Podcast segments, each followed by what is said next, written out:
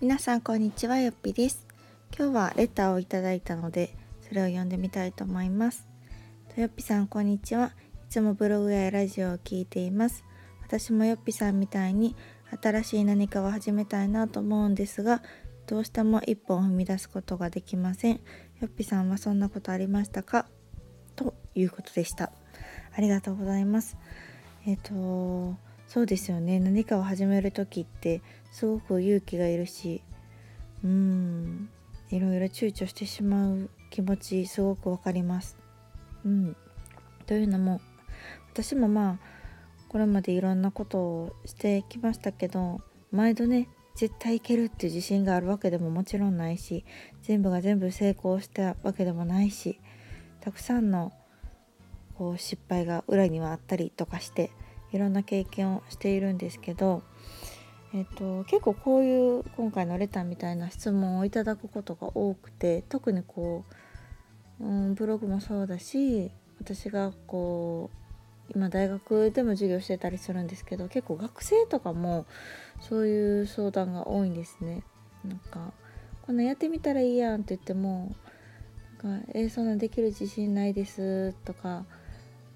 言いながら 結局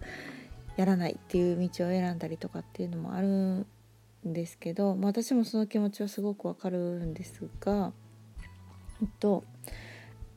そうそう結構ねあのよぴさんって行動力ありますよねとかって言われるんですけどそれはもともとあったわけではもちろんなくってですね結構こうあるきっかけがあったりしました。で私も学生時代とか、まあ、なかなか、うん、そんな勇気ある方でもなかったし行動に移せなかったんですけどえっとねゆりやんっているじゃないですか芸人さんの。がえっとテレビでなんかねすごいこううん恋大きいとかって言われるじゃないですか。なんかいろんな芸人さんとかを好きになってとか、ね、好きになったらこう食事のお誘いをしてとかってなってまあなんでなんかそんなにこうすぐに告白できるんですかとか誘えるんですかってなんかの何やったかな深い話かなんかであの密着されてた時に言ってた言葉がなんかもう断られても自分がちょっと傷つくだけって言ってたんですね。なんかその言葉が私すごくこう刺さって当時多分ねあの働き方に多分悩んでた当時だったと思うんです多分4年ぐらい前かなそうその時になんかこううんどうしてもこう失敗したくないって自分を守るためだったりするじゃないですか。傷つきたくないとかなんか恥ずかしい思いしたくないとかそういうことやと思うんですけどなんかその断られてもうちょっと自分が傷つくだけっていう言葉を聞いた時にあなんかなんてすごいいい考え方なんやと思ってまあ、仮に失敗をしたとしても、うん、ちょっと自分が傷つくだけでそれよりも成功する可能性があるんだったらやっぱりやってみるべきだなっていうのをなんかその言葉を聞いてすごく私は感じたんですね。うん、でそう思うとなんかちょっとやりたいなと興味あるなと思うことってなんか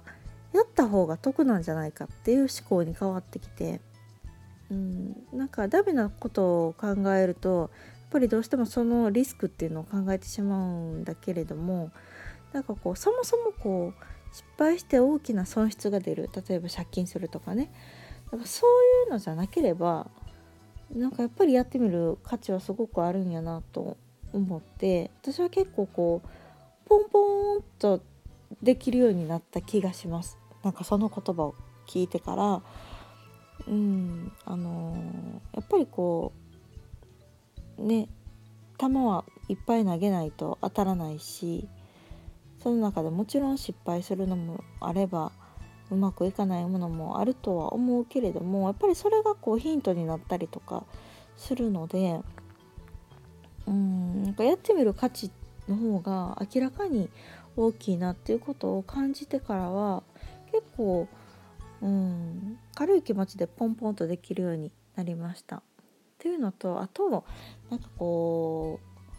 ううまくいかないこととか失敗とかって、まあ、自分はねもちろん抱えたりへこんだりしますけど人ってあんま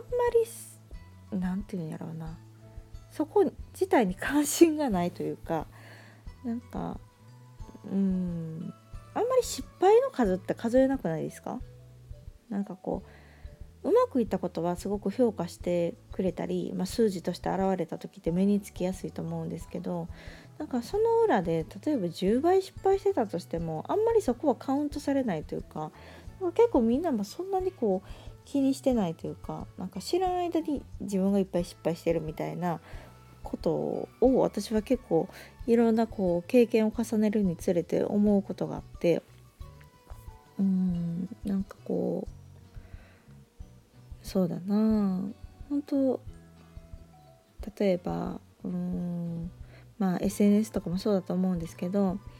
例えばこういろいろ発信した。この発信には全然例えば「いいね」がつかなかったとするじゃないですか。それですごいこうへこんでしまって次の投稿がなかなかできないとかっていうパターンやったとしてもこう他の人ってなんかその人とその投稿の「いいね」が少ないかどうかなんて多分見てないし 気にも多分止めてないと思うんですね。うん、なんかそんなことの繰り返しなのかなと思っててなんか自分が気にしてることってそれほど周りが見てないんだなっていうのをなんか感じてからは余計に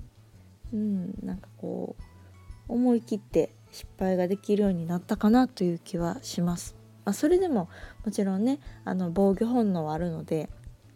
なるべくなら傷つきたくないしへこみたくないっていう気持ちはもちろんあるんですけど例えば私が今やってる講座のよっぴ式とかってもう第1期生を募集する時なんてもう緊張緊張でやばかったんですよ。でそれは未だにそうです。今4期生まであの募集が終わってしかももう今はね本当ありがたいことに1分とかで満席になるんですね。完売になってるっていうすごくこうありがたい状況ではあるんですけどそれでもやっぱりこう募集をかける時とか前の日とかはほんま吐き気するぐらい緊張してます。うん、でもあの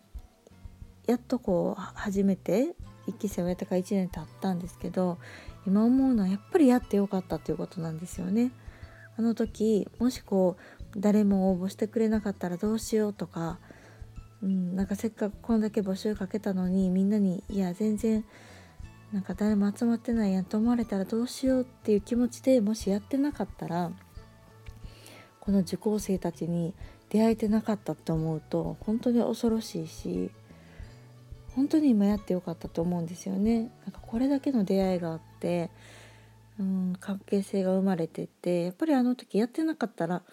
ねもちろん出会えなかった人たちなので。うん、やっぱりやってよかったっていうのは今でもすごく思っています。なのでやっぱりこううんまあちょっとぐらい傷ついてもいいかっていう気持ちが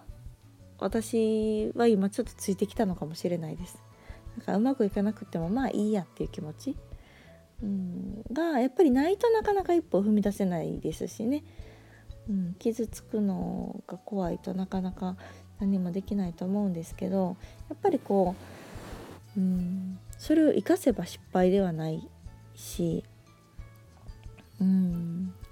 まあ多少傷ついても勉強と思えばいいかなって今は思っています。なので結構そういう相談を受けた時は私は結構やってみたらって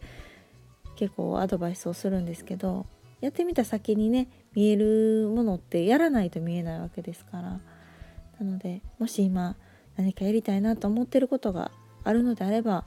あのめちゃくちゃ大きなリスクを背負うっていうものじゃなければ私はこうやってみたらいいんじゃないかなと思います。はい、というわけで今回はこんなお話をしてみました。また何か聞きたいこととかあればレターください。では次回の放送をお楽しみに。よぴでした。さよなら。